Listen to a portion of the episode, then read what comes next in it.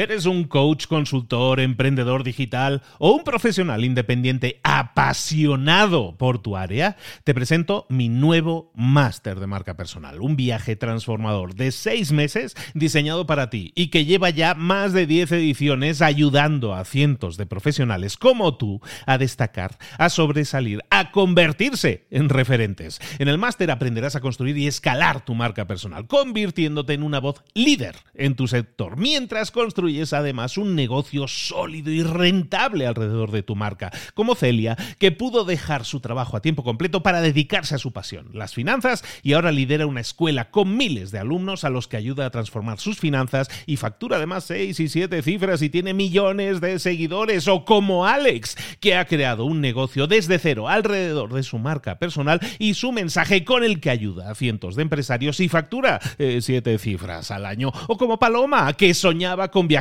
por el mundo y que ahora vive como nómada digital con cientos de miles de seguidores y más de 17.000 alumnos. Gracias al máster, su sueño pasó de ser una idea a una realidad rentable y reconocida. Este es el momento de que tú también dejes tu huella, de influir y de vivir por fin de tu pasión. Visita librosparaemprendedores.net barra marca y descubre muchas más historias de éxito de gente que confió en nuestro método. En junio comenzamos además la nueva generación y añadimos más novedades, más servicios y más soporte que nunca. Únete a la élite de profesionales que ya están cambiando sus vidas. ¿Estás listo? ¿Estás lista para desarrollar tu marca personal y ser nuestra próxima historia de éxito? Pues visita librosparaemprendedores.net barra marca y comencemos. Vivimos en una sociedad en la que tenemos probablemente más caos que nunca, estamos más rodeados de caos que nunca. Y muchísima gente añora o busca, porque a lo mejor nunca lo ha tenido, el orden, el orden y el caos. Para navegar entre esos dos puntos del caos y buscar el orden en tu vida, necesitas desarrollar lo que en el libro que vamos a ver hoy llaman responsabilidad individual necesita reglas. Y de eso es de lo que vamos a hablar hoy aquí. De 12 reglas para la vida. El libro famosísimo, el, libro top del año 2018 de Jordan Peterson, que vamos a ver aquí ahora, en Libros para Emprendedores. Sin más, comenzamos.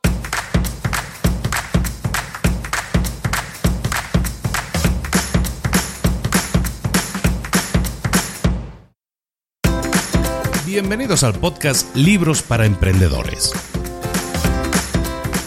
Para alcanzar el éxito en cualquier negocio que quieras emprender, debes formarte, debes estudiar, aprender para emprender. Y para ello, no hay nada mejor que un libro. En el podcast Libros para Emprendedores te ayudamos de tres maneras. Primero, seleccionando los mejores libros del mercado para ayudarte a emprender, a mejorar en tu emprendimiento. Segundo, te ofrecemos gratis un resumen de los puntos más valiosos explicados en cada libro. Y tercero, te damos finalmente pasos a seguir para poner en práctica todas esas lecciones aprendidas y así poder acortar tu camino hacia el éxito ya sea marketing, ventas, liderazgo, emprendimientos, mentalización, eh, vamos a analizar lo mejor de lo mejor, de los mejores libros del mercado y te lo vamos a dar todo bien masticadito y listo para ser aplicado.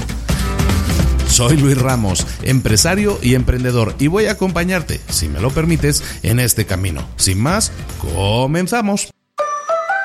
Muy buenas a todos, aquí estamos de nuevo con libros para emprendedores para traerte lo mejor, los puntos más importantes, más interesantes de cada libro. Como habíamos comentado en el episodio anterior, en este, en este agosto de 2019, que es cuando se está publicando originalmente este episodio, decidimos que íbamos a hacer un poco más libros de autoayuda, entre comillas, ¿no? Porque lo que vamos a ver hoy eh, puede ser, está etiquetado entre los libros de autoayuda, sí, pero no tiene la estructura típica del libro de autoayuda. En este sentido, está escrito por un psicólogo clínico que se llama Jordan Peterson, es un señor que fue profesor en Harvard, que ahora es profesor en la Universidad de Toronto de psicología y está especializado en ese tema. Este señor tiene una historia curiosa en cuanto a este libro. Este libro tiene una historia curiosa porque viene de. está producido por o está causado por internet en internet hay una página web que se llama Quora, que sirve para, para que tú pones una pregunta y la gente te responde a esa pregunta, dudas, consultas que puedas tener.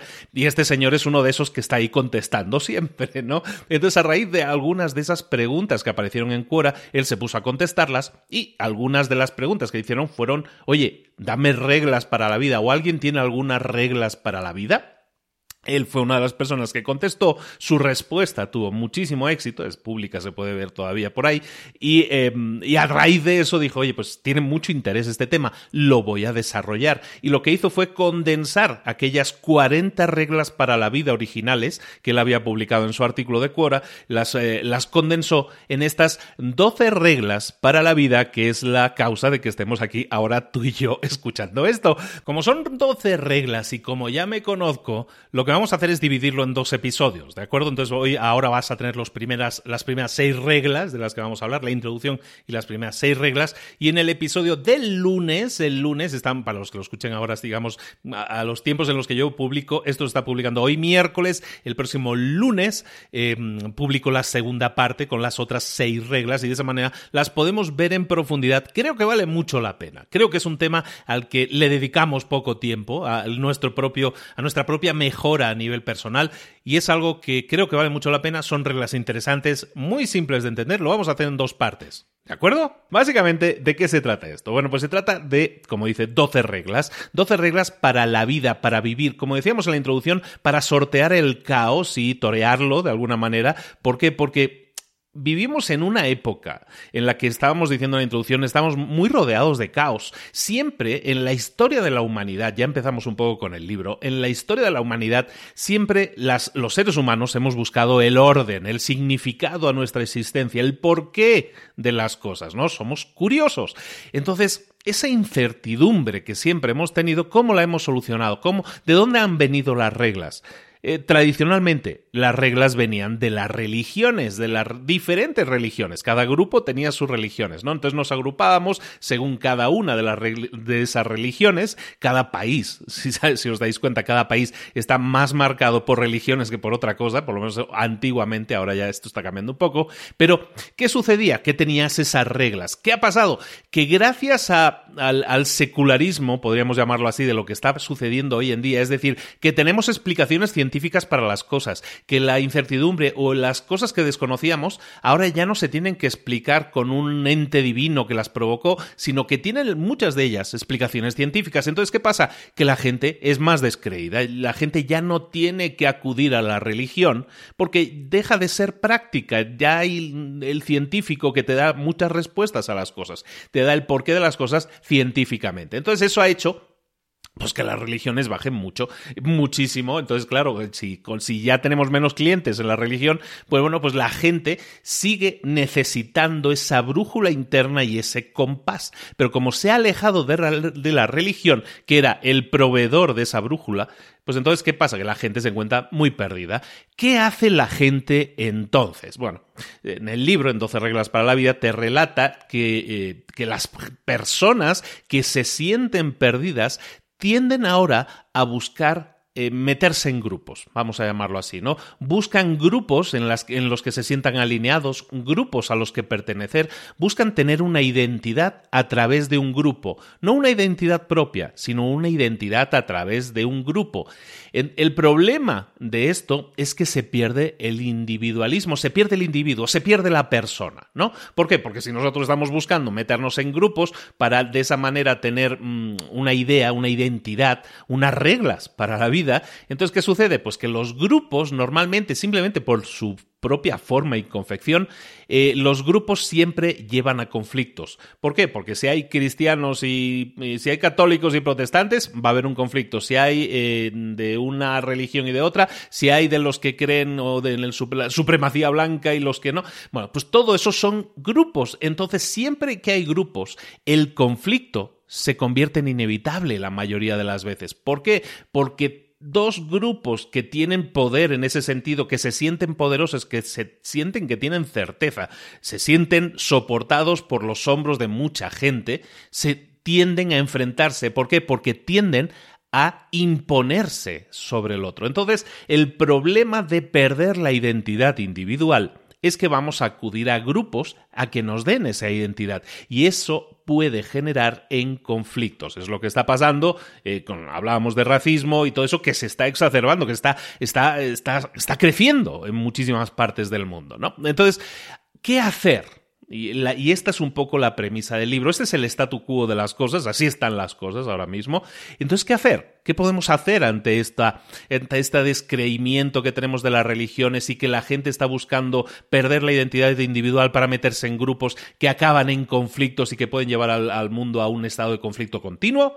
Bueno, pues Peterson, este psicólogo, nos, eh, nos propone que nos enfoquemos cada uno, es un trabajo de cada uno, trabajemos en desarrollar la responsabilidad individual. ¿Qué es la responsabilidad individual? Bueno, pues básicamente hacerte responsable de tu propia vida, aprender a caminar en esa línea fina que separa el orden del caos. Sabemos que, que esto es como caminar en una cuerda floja y es difícil, pero tenemos que reconocer que en la vida hay sufrimiento, que nuestras metas en la vida tienen que significar algo para nosotros y que tenemos que buscar alcanzarlas, y si vivimos eh, como deberíamos estar viviendo, nos vamos a hacer cada vez más resistentes a los problemas, a las circunstancias de la vida y, a todos los problemas a los que nos vamos a encontrar. El libro no te dice, créeme y vas a dejar de tener problemas. No, no es nada religioso en ese sentido, aunque el escritor, el autor es bastante religioso, también te lo digo, pero básicamente son reglas. y entiende bien una cosa para los que estén escuchando esto. Estas reglas no son novedosas en absoluto. Las reglas que vamos a escuchar y vamos a hacer, sabéis que ahora quiero hacer los episodios un poco más cortos, vamos a intentar hacerlo ágil. Vais a ver que las 12 reglas son muy simples, son muy fáciles de entender, son como cosas que ya hemos escuchado antes. Pero es que hay muchas personas, como estábamos diciendo, que han perdido esa brújula, que ya no han tenido esa, esa, brújula. También ha habido una dejadez en la parte de los padres a la hora de la educación, sobre todo en valores, en busca de reglas para vivir la vida. Y eso hace que mucha gente pierda ese compás, pierda esa brújula. Y como no lo tiene, entonces necesita, pues de alguna manera, eh, buscarlo en alguna parte. Este libro puede ser una buena fuente para empezar a tener reglas que te sirvan para vivir tu vida. Vamos con la primera regla. Regla número uno, Plántate derecho y con los hombros hacia atrás. Esta regla, que parece muy obvia, muy simple, y que tiene más que ver con nuestro aspecto físico, cómo nos presentamos, en realidad tiene una función detrás de ello. En nuestra sociedad, en nuestra sociedad siempre nos encontramos que hay jerarquías. Las personas que tienen cierta habilidad o que tienen cierto respeto ante los demás, tienen una jerarquía superior. Entonces las personas en la sociedad tradicionalmente también ha sido así y es un tema de selección natural. También pasa en los animales, y en el libro te lo explica muy detalladamente con langostas, pues también pasa en los animales. Existe esa selección natural en la que las personas que transmiten más seguridad normalmente tienen más poder, están en una posición más elevada dentro de esa jerarquía social. Y es más, una persona que está o se siente que está más alto en esa jerarquía social, ¿qué le sucede? A, todas, a todos nosotros nos pasa cuando nos sentimos bien, cuando nos sentimos poderosos, cuando sentimos que nuestro estatus social está donde tiene que estar, nos sentimos bien, ¿qué sucede? Dentro de nosotros se empieza a generar una sustancia que se llama neurotransmisor, que se llama serotonina. No me voy a poner muy así, ¿eh? La serotonina. Esta cosa es como una droga buena que tenemos dentro y que hace que nos sintamos dominantes, que nos sintamos que tenemos ese estatus. Más, cuanto más estatus tengamos, mejor nos sentimos. Es decir, más serotonina circula por nuestra sangre. Entonces, ¿qué sucede?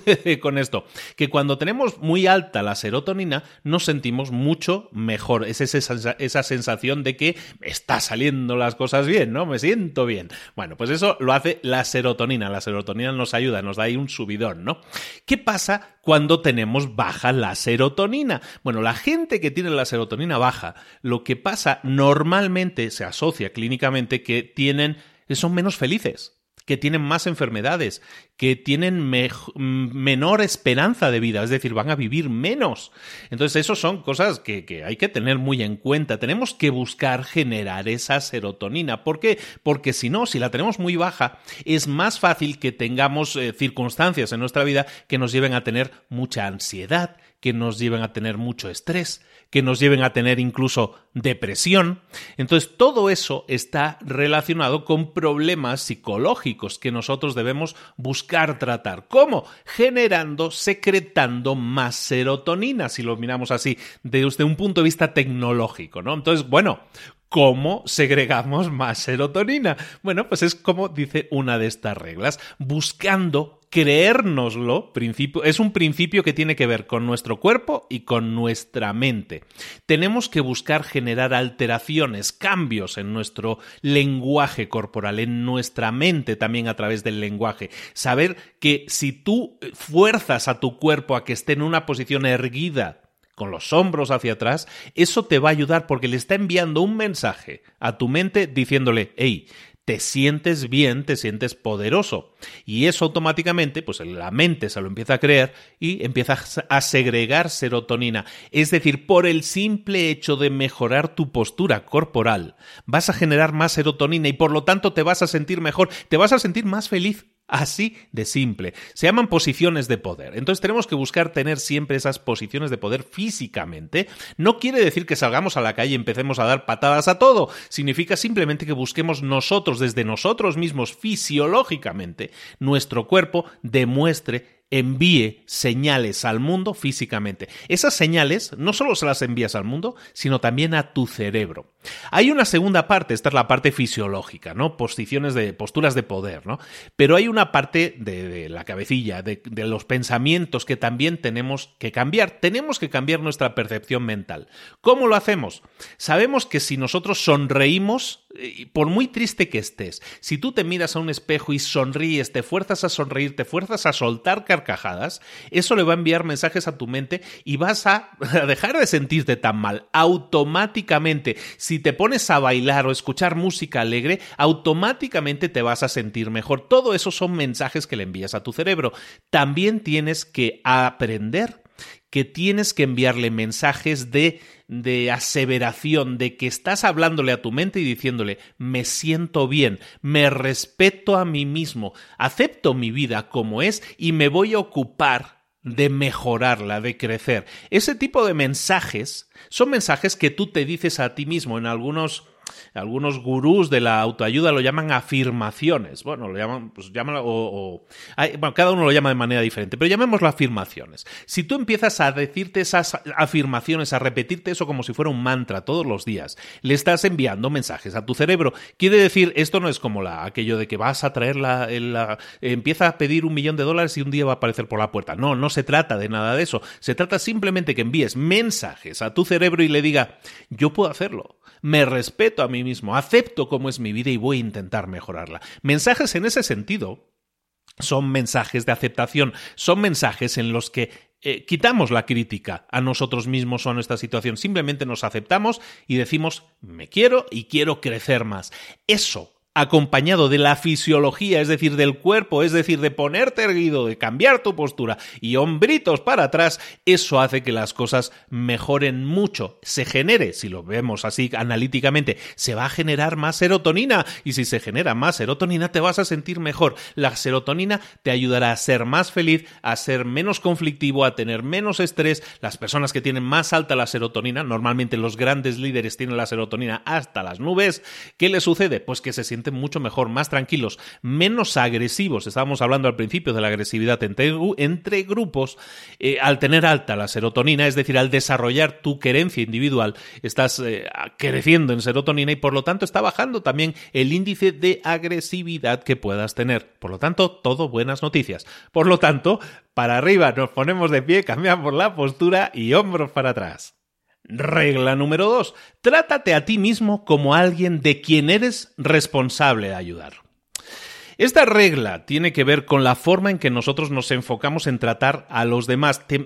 si te pones a pensarlo, esta regla va a ser mucho más rápida. Voy a intentar hacerlas ágiles. ¿eh? Esta regla, eh, ¿de qué está hablando? Habla de que muchas veces nosotros nos encontramos que nos es mucho más fácil eh, recetarle cosas, recetarle soluciones en, en la vida, recetarle cosas a los demás que a nosotros mismos. Siempre somos más capaces de dar un buen consejo a un amigo que a nosotros mismos. No te sucede. A mí me ha pasado muchas veces de mi vida pensar que, oye, me es mucho más fácil aconsejar a los demás, decirle las cosas a los demás, que hacer las cosas yo, recetarme eso mismo para mí mismo. En este libro te razonan por qué sucede eso. Este psicólogo, Peterson, te sugiere que la raíz de todo eso es que nos odiamos a nosotros mismos, nos odiamos secretamente. Secretamente nos odiamos ¿por Porque nos conocemos demasiado. Nos conocemos tanto que sabemos y conocemos nuestros propios fallos. Los conocemos mejor que cualquier persona que nos vea desde fuera. Entonces, como yo me conozco mejor que cualquier persona desde fuera y sé todos los fallos, todas las cosas malas que hago, entonces creo que no valgo la pena, creo que no merezco ser ayudado. Esa razón, esta forma de pensar, no es algo que tú pienses razonadamente, es algo que está en tu subconsciente. Por lo tanto, es difícil y muchos van a decir, yo no me siento identificado con esa frase. Lo entiendo, pero es así como funciona tu subconsciente. Fíjate en los resultados de eso, que tú seas capaz de aconsejar a otros en su vida para que la mejoren, pero que tu vida a lo mejor está siendo un desastre o una, una vida en caos, como estábamos diciendo, probablemente tenga algo que ver con esto. Entonces, la regla dice que te trates a ti mismo como alguien de, del que eres responsable. ¿No? Si nosotros resulta que cuando em, ayudamos a los demás sentimos responsabilidad sobre alguien, sobre nuestros hijos, les damos buenos consejos, les decimos cómo lo tienen que hacer las cosas, es porque nos sentimos responsables y les damos consejos y les damos reglas. Pues entonces trátate a ti mismo de la misma forma. En vez de pensar solo en los demás como alguien que merece ser ayudado, piensa en ti mismo como alguien que quiere ser ayudado, en ti mismo o en ti misma. ¿eh? Entonces, ¿Cómo haces eso? ¿Cómo lo llevas eso a la, práctica? Pues eso significa cuidarte de ti mismo, de ti misma. Significa ser más sanos, más saludable físicamente y mentalmente. Significa crecer también mentalmente a nivel conocimiento, es decir, expandir mis límites, aprender cosas nuevas, definir metas e ir a por ellas. Esto es tan simple de entender, es algo que suena repetitivo de mi boca porque lo habéis escuchado durante años ya, pero bueno, sigámoslo repitiendo, lo dice aquí un señor que de alguna manera en el libro nos lo, nos lo, razona de una forma científica, ¿no? Es tan simple como cuidarte de ti mismo, como si, si mm, yo qué sé, si defines una promesa, si le prometes algo a alguien, cumplirlo. Si tú te prometes algo a ti mismo, también cumplirlo y pensar, y esta frase es muy interesante, sale en el libro y me gusta mucho esta frase, que te preguntes a ti mismo o a ti misma, ¿cómo podría ser mi vida si me cuidara de mí mismo de la forma adecuada? ¿Cómo podría ser mi vida? Si yo empiezo a tener esa visión, si yo empiezo a tener esa dirección en mi vida, la visión y la dirección, como decía Nietzsche, son fuerzas irresistibles. Y entonces cualquier persona es capaz de, de superar cualquier obstáculo si tiene visión, si tiene dirección, pero para eso tenemos que desarrollar ese cariño hacia nosotros mismos, debemos cuidarnos más a nosotros mismos, debemos cuidar nuestro cuerpo y nuestra mente, ser más sanos mentalmente y eso es más ejercicio físico em, a nivel mental, más desarrollo mental en el sentido de vamos a expandir nuestro conocimiento, vamos a definir metas, vamos a alcanzarlas, vamos a buscar alcanzarlas, articularlo de esa manera nos va a ayudar mucho a seguir adelante, a crecer, a desarrollar, a crecer literalmente en las dos partes que más nos importan ahora, que son la física y son la mental, y de esa manera lo que estamos haciendo es tratarnos a nosotros mismos como a alguien que sí merece la pena ayudar, que eso es lo que sucede cuando ayudas a los demás, pero no te ayudas tanto a ti mismo. Regla número 3. Hazte amigo de gente que quiera lo mejor para ti. En este capítulo, en esta regla, eh, Peterson, el autor, nos habla de que debemos rodearnos, aquella famosísima frase de que tú eres el promedio de las cinco personas con las que pasas más tiempo, o de tus cinco amigos. Bueno, pues es básicamente eso, ¿no? Es una reedición de esa regla pero nos razona el porqué de las cosas. Me gusta especialmente este capítulo porque te puede dar una visión diferente de tus relaciones personales. ¿De qué estamos hablando aquí? Bueno, estamos hablando de que tenemos que buscar pasar más tiempo con personas que quieran lo mejor para nosotros y tenemos que dejar de pasar tiempo con personas que nos estén frenando, que nos estén reteniendo, que no nos estén dejando crecer. Si tú estás empeñado o empeñada en desarrollar tu crecimiento personal, si tú estás empeñado o empeñada en eso y una persona te está frenando, te está diciendo no, no lo hagas, no crezcas, ¿eso es bueno para ti? Evidentemente no, si lo planteamos así tan duro, ¿no? en, cosas binarias de, de blanco-negro, pues evidentemente no. Pero piensa un poco las cosas. ¿Por qué estás con una persona? Imagínate que fuera tu pareja, o imagínate que fuera tu mejor amigo, ¿no? o tus mejores amigos. Y, tú, y, resulta que se comportan de esa forma. Tienes que empezar a analizar las dos partes. Tienes que analizarte a ti y analizarlos a ellos. ¿Por qué estás tú con esa persona? Quizás sea porque tienes complejo de salvador, te sientes que eres superior a esa persona y quieres, entre comillas, salvarla, ¿no? Has asumido que tu ego necesita sentirse mucho más virtuoso y decir estoy salvando a esta persona. Eso puede ser, puede ser una razón, no digo que la sea, puede ser una de las razones. Otra razón puede ser porque a lo mejor una persona que está en un estatus inferior, midiéndolo como lo quieras medir, esa persona que está en ese estatus inferior, a lo mejor te hace sentir mejor a ti en tu estatus actual. ¿Por qué? Porque te comparas con esa persona y dices, ay, pues yo estoy mejor que él y eso te gusta, te hace sentir bien. Puede ser, esa es otra razón posible, también puede ser porque te guste ejercitar poder sobre otros. Entonces lo que necesitan son, lo que necesitas son, es un, así que tienes como un, te sientes como un rey y lo que quieres es tener a alguien por debajo de ti para sentir que tienes más poder, que puedes ejercitar ese poder sobre alguien porque te sientes más poderoso. Eh, puede ser simplemente porque al distraer tu mente con la atención que le brindas a esas personas, eso te permite olvidarte de tu propia realidad y eso hace que te escudes en eso y no busques tus propias metas. ¿De acuerdo? O la última de todas, otro razonamiento puede ser pues simplemente porque no tengas la voluntad, la fuerza de voluntad suficiente para irte. Es así de simple. Entonces, ¿por qué estás con esa persona? Empieza a pensar en esa persona que a lo mejor te está arrastrando, que no te deja evolucionar. ¿Por qué estás con esa persona? Y luego pensemos también en la otra persona. Piensa en esa otra persona que a lo mejor te está arrastrando o te está frenando. A lo mejor lo hace porque se está beneficiando de ti, de tu generosidad, de todo aquello que le das. Cuando se acabe o cuando tú cierres el grifo, ¿qué va a pasar con esa persona? Pues que se va a mover a otra persona que le abra el grifo.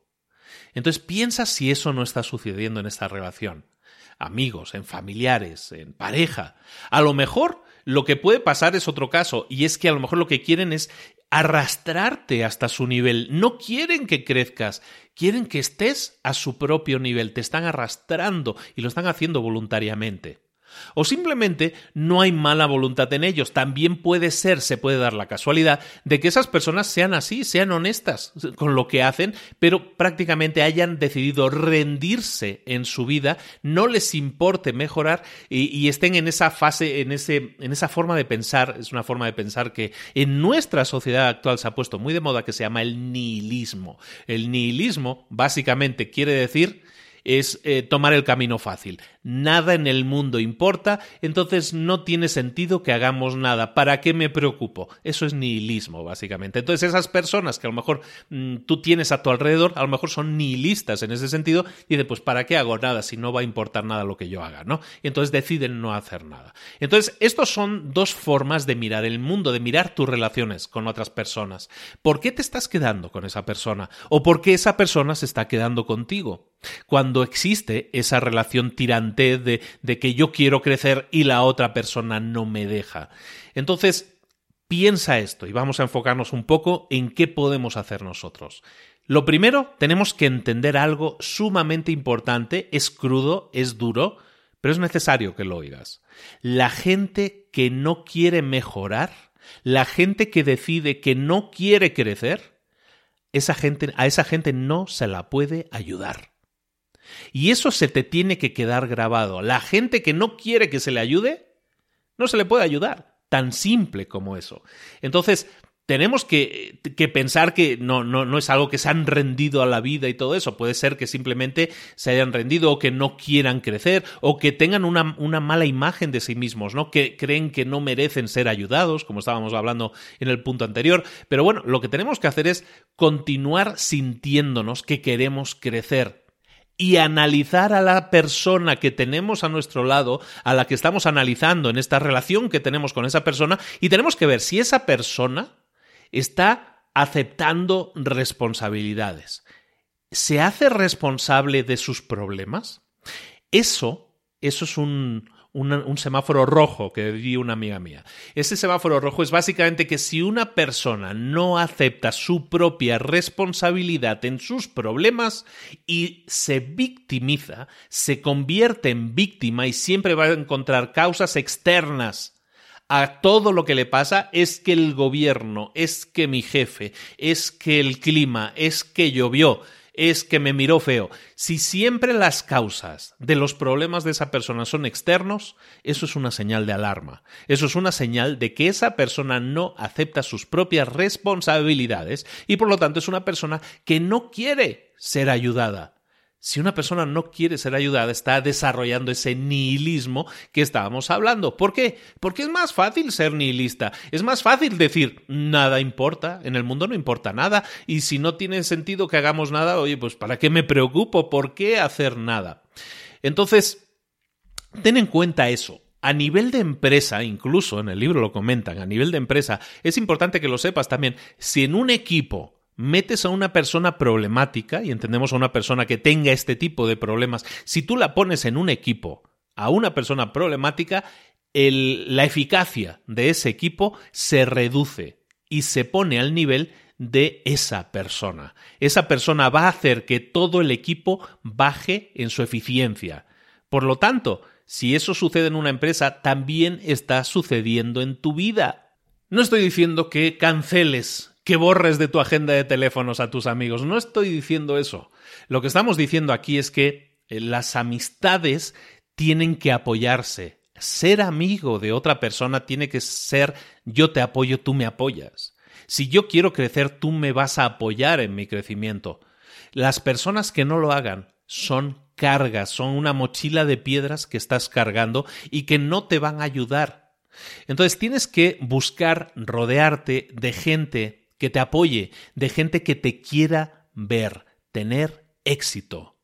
Si tú quieres tener éxito, si tú quieres llegar a nuevas alturas, rodéate de gente que esté en esa misma, en, esa misma longitud de onda, que piense igual que tú. ¿Por qué? Porque si tú defines metas y buscas alcanzarlas, ellos sí te van a animar a alcanzarlas. Porque ellos están en ese mismo rollo, están en ese mismo entrenamiento, están en esa misma subida, están queriendo también alcanzar tus metas. Si tú quieres alcanzar tus metas y quieres crecer y quieres desarrollarte y quieres ser una mejor versión de ti mismo, ti misma, entonces tienes que definir metas y tienes que rodearte de personas que piensen igual que tú, porque entonces nos vamos a apoyar entre todos. No va a haber cinismo, no va a haber comentarios destructivos, no va a haber cosas del tipo mejor no lo hagas, ¿por qué no te vuelves a tu trabajo? Todo ese tipo de comentarios que hemos escuchado tantísimas veces y que lo que buscan es dejarnos a veces en una situación de falso confort y apartemos de nuestra mente el crecimiento. Si quieres crecer, rodéate de personas que te apoyen y que te quieran ver tener éxito. Regla número 4. Compárate con quien eras tú ayer, no con quien es otra persona hoy. Esto que es medio trabalenguas, es fácil de entender si, si, lo pensamos un poco. Dejemos de compararnos, esa es la regla, dejemos eh, de compararnos con otras personas, con, con los alcances, con lo que han alcanzado otras personas hoy y comparémonos a nosotros mismos con quien éramos ayer. ¿Por qué? Porque hoy con las redes sociales es muy fácil compararse con los demás. Siempre hay alguien con quien compararse y siempre hay alguien mejor pienses como pienses, busques lo que busques, tengas el coche que tengas, tengas el peinado que tengas, siempre hay alguien que tiene un coche, una casa, un peinado mejor o una vida, entre comillas, mejor, ¿no? Por lo menos eso es lo que venden en sus imágenes en Instagram, ¿no? Entonces, en nuestras redes sociales siempre vamos a tener la oportunidad de compararnos. Y mucha gente eh, está en este caos, ¿no? Que hablábamos al principio, precisamente porque porque se comparan con otras personas, con lo que ven hoy de otras personas. Entonces se comparan y ven que su vida actual es aburrida. Le gustaría que sus amigos fueran mejores, que sus amigos fueran como los amigos de este influencer, que mis amigos, que mi vida, que mi coche, que mis vacaciones fueran como las de ellos y no como son las mías, ¿no? Pensamos y comparamos nuestra vida con los demás y lo nuestro siempre es peor, siempre es más aburrido. Esto hace que en muchos casos tendamos de nuevo a la falta de esperanzas, a la falta de sueños, al nihilismo que estábamos diciendo antes, ¿no? A que nos digamos a, nosotros mismos, pues es que siempre va a haber alguien mejor que yo. Entonces, ¿qué sentido tiene que haga algo? ¿no? Eso es nihilismo también, ¿no? Entonces, eh, la respuesta que nosotros hacemos muchas veces, que tomamos muchas veces ante esto, es la de, la de no hacer nada, la de simplemente admirar a estas personas como nuevos dioses y decir, sí, efectivamente, su vida es mejor que la mía y la mía es una basura. Eso también pasa, y eso tiene mucho que ver con la educación que hemos recibido. Muchas veces en la, en la educación en los niños, en las competencias de deportes, ¿no? De, de niños, ¿no? En los eh, acontecimientos deportivos de niños, se les da trofeo a todos los niños. Eso es algo que, que es habitual ahora, pero que eso no era habitual antes. Eh, y lo hacemos para, entre comillas, protegerla a los niños, ¿no?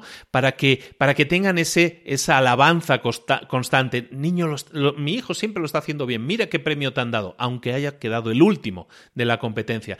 Trofeos para todos, ¿no? Aunque no hayan sido capaces de hacer nada. Esto hace que la gente sea ciega ante la verdad, ante la realidad. Y claro, como te han cegado toda la vida, como te han sobreprotegido toda la vida en ese sentido, cuando llega la realidad y te golpea, no estás preparado para lidiar con eso. Entonces tenemos que cambiar un poco la forma en que manejamos todas estas cosas. En el libro nos proponen varios puntos que vamos a ver uno por uno. Primero, para corregir esto, lo primero que tenemos que hacer, y tiene mucho sentido, es que el foco lo tenemos que poner en nosotros mismos. Tenemos que dejar de compararnos con otras personas. Tenemos que buscar hacer lo siguiente. Si tú estás jugando, estás en un deporte, por ejemplo, estás en un gimnasio, tú no puedes compararte con el forzudo que lleva cinco años en el gimnasio haciendo, haciendo levantamiento de pesas y que tiene unos músculos como melones. No puedes compararte con esa persona, pero sí puedes compararte contigo mismo y puedes decir, ¿sabes qué? Yo ayer levanté 5 kilos. bueno, pues hoy voy a probar a levantar 6 kilos. Me comparo con el yo de ayer con mi yo de ayer. Si antes levanté 5, voy a levantar 6. O si antes levanté 5 eh, repeticiones, voy a levantar 6 repeticiones. Eso sí lo puedo hacer. Y eso va a hacer que me enfoque de forma positiva en mi propia mejora y deje de tomar como referencias a los demás en nuestra estabilidad, en nuestra vida, no podemos medir las cosas en, términos binarios de éxito o fracaso.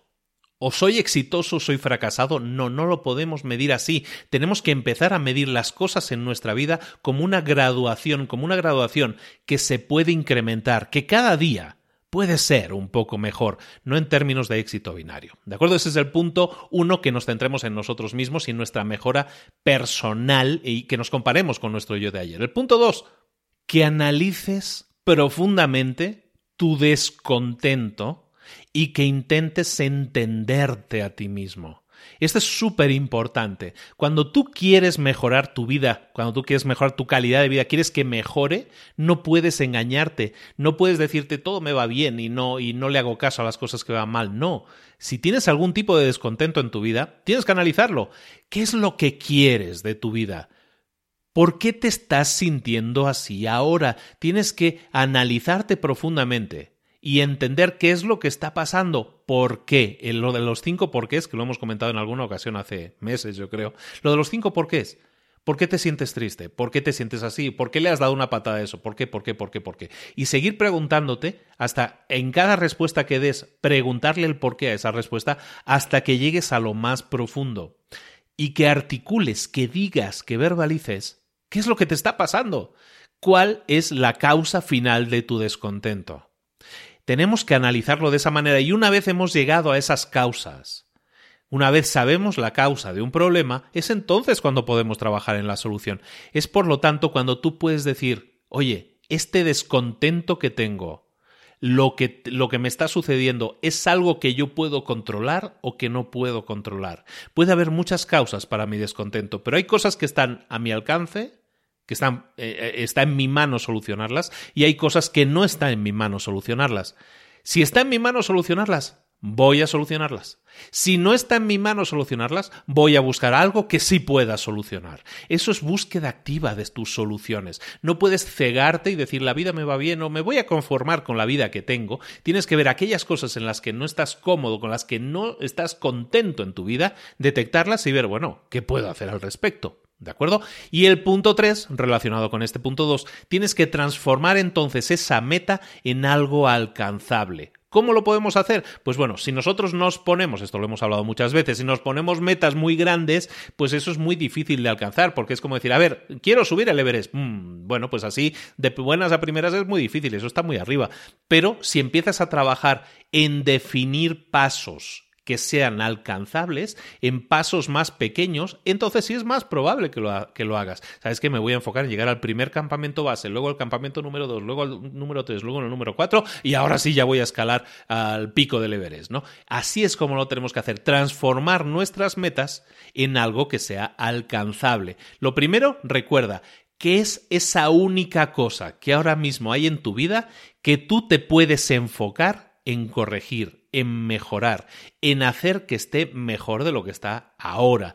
Tienes que hacerlo, concentrarte en una única cosa. Es muy importante que enfoques todo tu esfuerzo en una única cosa y hazlo y mejora y pasa la acción y hazlo durante una semana, un mes, a lo mejor son tres años lo que necesitas para cambiar completamente y darle un giro de 180 grados a tu situación. Hazlo, pero tienes que hacerlo, tienes que pasar a esa acción. Una vez lo hayas puesto en práctica, ¿qué va a suceder? Tus emociones negativas van a mejorar de inmediato.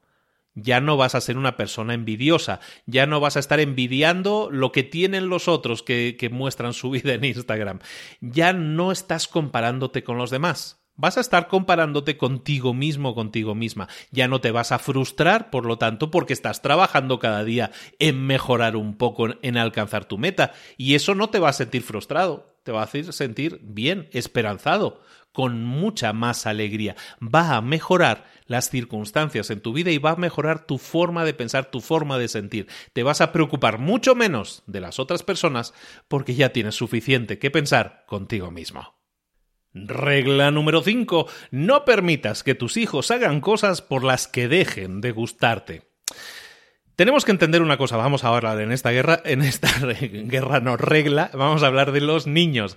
Los niños cuando nacen no están formados completamente, los niños pasan por un periodo de crecimiento que dura varios años, décadas, y que en la que los padres somos encargados de entrenarlos, ¿no? De darles el feedback también, la, la retroalimentación necesaria para que puedan entender por sí mismos cómo navegar por el mundo, para que puedan navegar ellos solos por el mundo y que entiendan la sociedad, ¿no? Ese es nuestro, nuestro contrato, ¿no? Con un hijo, básicamente, es que aceptamos entrenarlos y hacerlos mm, adultos, responsables y autónomos, ¿no? Esa es la idea, ¿no? El tema, como el tema con los niños es que, claro, son muy curiosos, les gusta explorar y una de las cosas que les gusta explorar son sus propios límites. Están constantemente testando los límites, poniéndolos a prueba. Entonces, eso lo hacen pues para saber cuál es la frontera, ¿no? Cuál es la línea que no deben sobrepasar, ¿no? Entonces, cuando se pongan esos niños a testear, a testar los límites, a poner a prueba los límites. Por ejemplo, el supermercado. Están en el supermercado y el niño se pone a gritar, a patalear o a llorar. ¿Qué sucede? Que si tú no le das una retroalimentación correctiva a ese niño, si no corriges lo que está sucediendo, entonces ese niño va a pensar que está bien. Entonces ha puesto a prueba, ese niño te ha puesto a prueba, ha puesto a prueba los límites y dice, voy a probar a ver si la armo gorda aquí en el supermercado, a ver qué pasa. Si tú no le, no le dices nada, no lo corriges, lo que va a suceder es que el niño en su mente va a decir, vale, esto está perfecto. Esto lo puedo hacer. Los límites no se han sobrepasado todavía. Entonces, muchos padres tienen miedo de dañar a sus hijos, quieren que sus hijos sean sus amigos, quieren ser el mejor amigo del hijo, pero somos padres, no somos sus mejores amigos, ¿de acuerdo? Te podemos ser ambas cosas si lo hacemos correctamente, pero tenemos que aprender a que no es tarea de la sociedad el encargarse de que nuestros hijos sean su mejor versión. No puede ser que si nuestro hijo se pone a patalear, nosotros esperemos que sean las miradas de desaprobación del resto de personas del supermercado las que hagan que el niño pare por vergüenza. No, eso es dejar que la sociedad se encargue de eso y, y a la sociedad le importa tres pitos tu hijo. Eh, es así. Entonces, a la única persona a la que le importan tus hijos es a ti y es a la que le tienen que importar. Entonces, si tu hijo hay veces que no lo soportas, si tú dices hay veces que yo a mi hijo es que no lo soporto, es que lo metería ahí en una habitacióncita tranquilito, ¿sabes? No lo soporto. Si ni tú siquiera tú soportas a tus hijos a veces, imagínate cómo puede ser tu hijo para otras personas. Si ya tú no lo soportas, imagínate cómo puede ser para otras personas. Y tú puedes decir, bueno, pues a mí me da igual lo que opinen las otras personas. No es exactamente así. Lo que nosotros buscamos, recuerda, es criar a nuestros hijos para que sean adultos que se puedan desarrollar correctamente en la sociedad. Si estamos criando niños que no se comportan bien ni con nosotros ni con la sociedad, eh, la semilla no está bien, la semilla no es buena. ¿Por qué? Porque en la escuela, si son niños problemáticos, pues los van a rechazar los otros niños, van a ser niños eh, poco sociables, ¿no? Temperamentales, que le llaman ahora. Bueno, también puede ser que los maestros se queden sin paciencia y eh, deciden enfocarse en otros niños que sean mucho más agradables. Si tu hijo se comporta mal, resulta que probablemente el maestro le ponga menos interés, y eso es así. También puede ser que otros padres se den cuenta de que tu hijo es problemático y no lo inviten a jugar con los otros niños. Si estos hábitos persisten y tú no haces nada, cuando esos hijos que han sido consentidos, que han sido mimados en demasía, lleguen a ser adultos, ¿qué va a pasar? Pues igual que los maestros eh, tenían poca paciencia y no les eh, prestaban atención, pues las personas que los contraten en su empresa también los van a despedir. Y las parejas que tengan, en las relaciones que tengan, probablemente también los van a rechazar. Y eso va a generar un ciclo un círculo vicioso, un ciclo crónico de mal ajuste, que llaman en el libro. Un niño mal ajustado siempre va a actuar eh, pobremente, ¿no? Siempre va a recibir eh, feedback negativo del mundo y muchas veces no va a entender el por qué. Y no va a entender el por qué, porque nunca tuvo correcciones, porque los padres nunca lo corrigieron. Entonces, si, si un niño no entiende el porqué de las cosas, es que mis padres nunca me explicaron que esto estaba mal, yo lo he hecho toda la vida. Bueno, pues si no lo entienden, entonces se van a sentir rechazados y eso les va a causar ansiedad, depresión, resentimiento con la sociedad, todo eso está causado porque están mal ajustados. Eh, mal ajustados suena así como a maquinaria, ¿no? No es tanto así, sino simplemente porque no se les dio la acción correctiva necesaria, ¿no? Entonces el feedback negativo lo van a tener, pero lo van a tener del mundo y eso puede durar el resto de su vida. Son personas que se van a encerrar en un caparazón y van a decir, no puedo salir de aquí y, hablamos otra vez de lo que estamos hablando constantemente en este libro del nihilismo, ¿no? ¿no? Pues no tiene sentido que haga nada, haga lo que haga, todo me sale mal, ¿no? Entonces, como padres, nuestro propósito es servir a la sociedad entregándole niños que puedan ser aceptables en la sociedad. Si no van a aceptar a nuestro hijo en la sociedad, cuando crezca no lo van a aceptar, entonces estamos siendo malos padres. Y eso no es simplemente decir, lo voy a tratar muy bien, lo voy a consentir, le voy a comprar muchos regalos, le voy a comprar muchos juguetes. Eso no es entregar a un individuo aceptable a la sociedad y la sociedad no lo va a aceptar. Recordemos que el problema de ahí no es con la sociedad. El problema es que la sociedad, si no lo acepta, ese niño, cuando sea adulto, va a ser una persona con ansiedad y depresión ¿Vale? Entonces lo que tenemos que buscar en ese sentido es establecer un sistema de recompensas y castigos. Si suena a la antigua, suena que, ay, mira este que ya sacó la regla. Bueno, yo recordad que estoy, estoy transmitiendo las palabras del libro, ¿eh? lo puedo compartir o no. Estoy bastante de acuerdo con lo que dice, estoy bastante de acuerdo con lo que dice. Eh, la palabra castigo no me gusta, pero sí me, gusta la palabra consecuencia, ¿no? Entonces yo lo voy a traducir, aunque en el libro habla de recompensa y castigo. Yo voy a hablarte de recompensas y de consecuencias, ¿no? Entonces es importante que ambas dos estén presentes. No puedes dejar una fuera. Hay, padres que omiten el, el, castigo, la consecuencia, que solo dan recompensas. Y hay personas que, que solo dan castigos y no dan ningún tipo de recompensas. Cualquiera de esas dos actitudes como padres es mala. ¿De acuerdo? Los castigos o los castigos o las consecuencias está claro que son negativos, que son reacciones negativas, que son que van a generar emociones negativas en el niño, pero le van a marcar esos límites de lo que es correcto y lo que no es correcto. De la misma forma, el sistema de recompensas también lo tenemos que tener y requiere de que estemos constantemente pendientes de ello y lo, reforcemos siempre que haya algo bueno que reforzar, algo bueno que premiar. Había una, un programa de televisión hace años, yo no sé si sigue estando, que llamaban La Nani, ¿no? No sé, bueno, eh, por aquí en Estados Unidos le llamaban La Nani, que era una nani, una, una, una cuidadora de niños que iba durante una semana a casas de niños problemáticos. Y básicamente lo que hacía es, era eso, establecer un programa de recompensas y de castigos, en ese sentido, de, consecuencias, y eso hacía que esos niños, por muy diablos que parecían, resulta que se, se reencaminaban, volvían al buen camino, ¿no? Entonces eso que parecía magia no es otra cosa que algo que todos nosotros tenemos que poner en marcha en nuestra vida. ¿Cómo lo hacemos? Bueno, lo primero, punto uno, tenemos que establecer reglas para los hijos, pero no demasiadas. ¿Vale? O sea, cosas normales de no ataques, no seas un bully con otros niños, ¿no? No bullees a otros niños. El que pongas a, que pongan atención cuando les hablan los adultos, ¿no? Que saben que les quieren enseñar algo. Y sobre todo también que intenten ser buenos compañeros, que sean personas con las que da gusto estar, ¿no? Que sean buena compañía, porque eso va a hacer que nunca vayan a estar solos. Así de simple. Entonces, esas pocas reglas son simples, pero las tenemos que establecer. No tienen que ser muchas, pero tiene que haber reglas.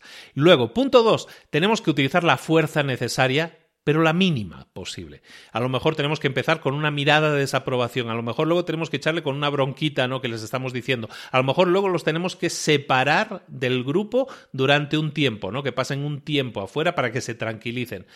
Hasta que lo entiendan los niños. Recuerda lo siguiente, en el libro lo dicen, un adulto paciente un adulto paciente puede derrotar a cualquier niño de dos años.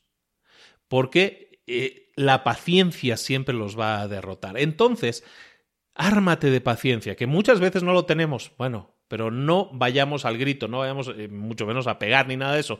Vamos a simplemente darle la consecuencia a esa persona para que entienda, porque es una persona, para que entienda cuáles son los límites y que crezca sabiendo cuáles son los límites y los respete. Porque si una persona crece sin respetar los límites, se convierte en un adulto peligroso, ¿vale? Entonces, recuerda también que en el caso de que sean eh, padres, que sean, que sean matrimonios, que estén los dos padres, pues bueno, eso es un trabajo en equipo, ¿no? Que eso no es un trabajo de la madre o del padre, ¿no? Eso es un trabajo de los dos, en el que los dos tienen que estar alineados y trabajar en el mismo camino, ¿no? Y con el mismo entendimiento. Y en el tema de padres que, que están divorciados o separados, pues bueno, la cosa es un poco más complicada, mucho. El, el, autor, de hecho, aplaude mucho el esfuerzo que se realiza cada uno, pero tenemos que entender que cada uno tiene también, cada uno tiene su responsabilidad. Y si están los niños hoy con el padre y luego con la madre, tenemos igualmente esa responsabilidad de que cada uno establezca sus límites, ¿no? Puede que sean diferentes en cada casa, puede, puede que sean diferentes. Eso no es malo que lo entiendan los niños, ¿de acuerdo? Regla número 6. Pon tu casa en orden antes de criticar el mundo en esta regla, que como te digo, son muy lógicas y no, no representan nada súper novedoso en ese sentido, pero está todo muy bien razonado, entonces sí te lo recomiendo mucho el libro en ese sentido. Poner la casa en orden, ¿a qué nos estamos refiriendo? Bueno, tenemos mucha tendencia, y últimamente cada vez más, en criticar al mundo de nuestros problemas. Lo hemos estado mencionando antes en alguna otra regla. Está claro, la vida no es perfecta. La gente nace en condiciones de desigualdad, eh, por habilidades, por atributos diferentes. Eh, los desastres suceden. Hay gente que, le, que, que tiene cáncer, hay gente que tiene un accidente de coche, hay gente que la despiden de su trabajo. Nunca sabes exactamente lo que va a pasar. Eso es la vida. Y la vida tiene sufrimiento, tiene obstáculos, llamémoslo así. Entonces, una respuesta a todo esto es enfadarse con el mundo, darle patadas a, todo, básicamente. Esa respuesta de, enfadarse con el universo, del universo es el culpable, el universo es, eh, bueno, pues eso es algo que es mucho más fácil de hacer, porque es mucho más fácil culpar a otros que culparse a uno mismo. En esta regla nos, eh, hacen pensar primero en que nos preguntemos a nosotros mismos si a lo mejor hay algo que podíamos haber hecho nosotros. Hazte la siguiente pregunta cuando algo malo te suceda. ¿Has hecho todo lo que estaba en tu mano para mejorar una situación? ¿Has hecho todo lo que estaba en tu mano para mejorar tu situación? ¿O simplemente te comportaste pasivamente y has sido un cómplice en ese sabotaje? Repito la pregunta, porque es profunda. ¿Has hecho todo lo que estaba en tu mano para mejorar tu situación, sí o no? Si no lo has hecho, entonces empieza a pensar que estás culpando al mundo cuando en realidad el culpable eres tú, el no el culpable, el responsable. Míralo de esta forma, si el sufrimiento, si tu sufrimiento es responsabilidad tuya, es culpa tuya, si tu propio sufrimiento es culpa tuya, entonces tú puedes hacer algo. Cuando es tu responsabilidad, tú puedes hacer algo. Cuando el problema es del universo, ¿sabes? Es que el problema es del clima, o de la política, o del cambio de la moneda, o lo que sea. Entonces la culpa es de otros siempre. Entonces, pues tú no puedes hacer nada en ese caso. Pero si tú aceptas la responsabilidad de tu propio sufrimiento, de tu propia situación, entonces tú también puedes hacer algo para cambiarla. Por lo tanto, antes de criticar al universo, antes de criticar al partido político, antes de criticar al presidente del gobierno, antes de criticar a Donald Trump, antes de criticar a tus enemigos, pon tu propia casa en orden. ¿Has aprovechado todas las oportunidades que se te ofrecieron? ¿Todas las oportunidades que han pasado por delante de ti? ¿Las has aprovechado todas? ¿Has trabajado duro en tu profesión? ¿Has trabajado duro en tus relaciones? ¿Has trabajado duro en tu matrimonio? ¿Has trabajado duro en la relación que tienes con tus hijos? Fuera del trabajo, ¿has trabajado para mejorarte a ti mismo? Si hay algo que estés haciendo mal, pregúntatelo. ¿Hay algo que estoy haciendo mal? Si es así, detente ahora mismo. Deja de hacerlo ahora mismo. Deja de hacerlo porque es eso lo que te está haciendo sentir mal. deja de decir cosas que te hagan sentir avergonzado deja de decir cosas que te puedan avergonzar, deja de decir cosas eh, que te hagan sentir como un cobarde. Y comienza en su lugar a decir cosas que te hagan sentir más fuerte. Haz y di las cosas que hablan de tu crecimiento, de tu mejora.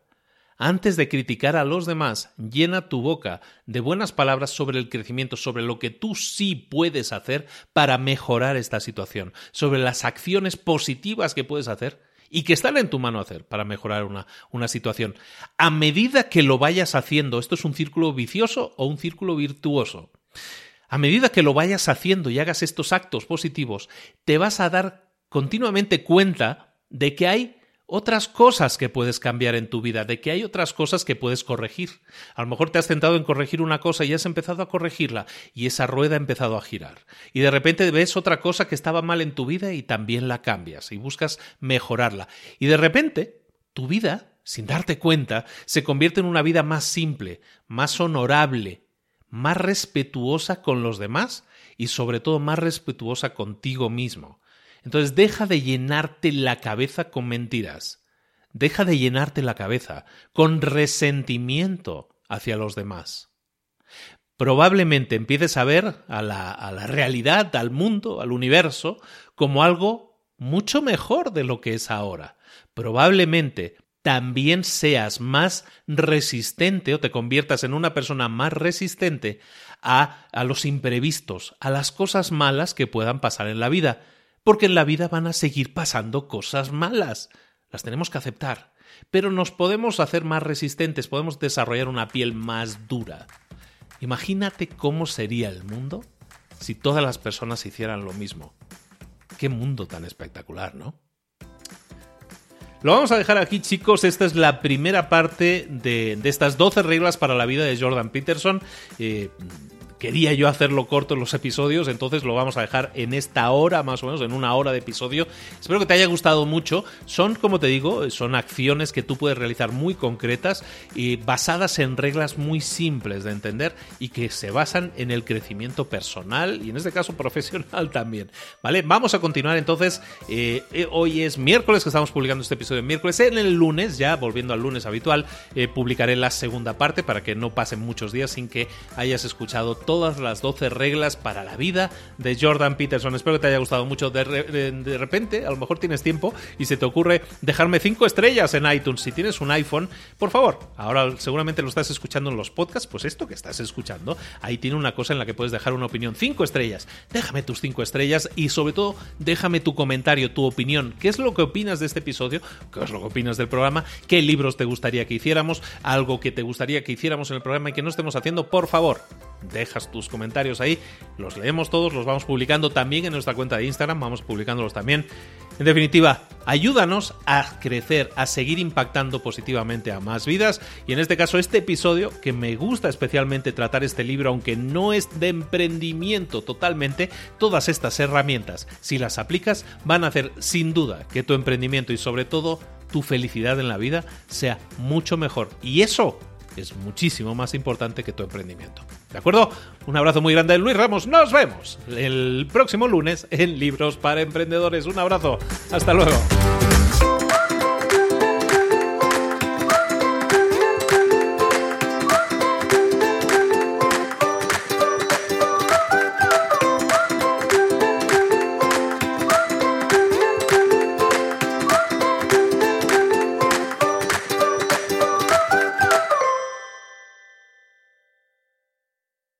¿Eres un coach, consultor, emprendedor digital o un profesional independiente apasionado por tu área?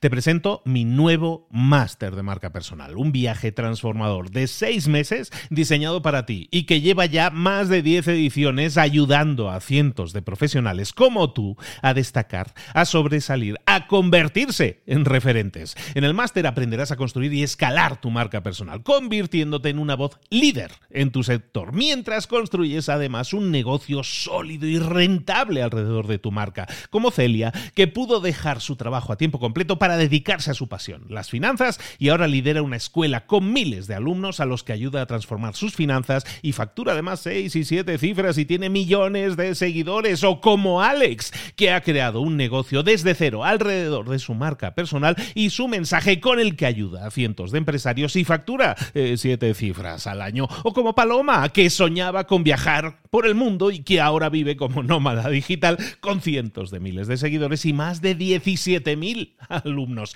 Gracias al máster, su sueño pasó de ser una idea a una realidad rentable y reconocida. Este es el momento de que tú también dejes tu huella, de influir y de vivir por fin de tu pasión. Visita librosparaemprendedores.net barra marca y descubre muchas más historias de éxito de gente que confió en nuestro método. En junio comenzamos además la nueva generación y añadimos más novedades, más servicios y más soporte que nunca.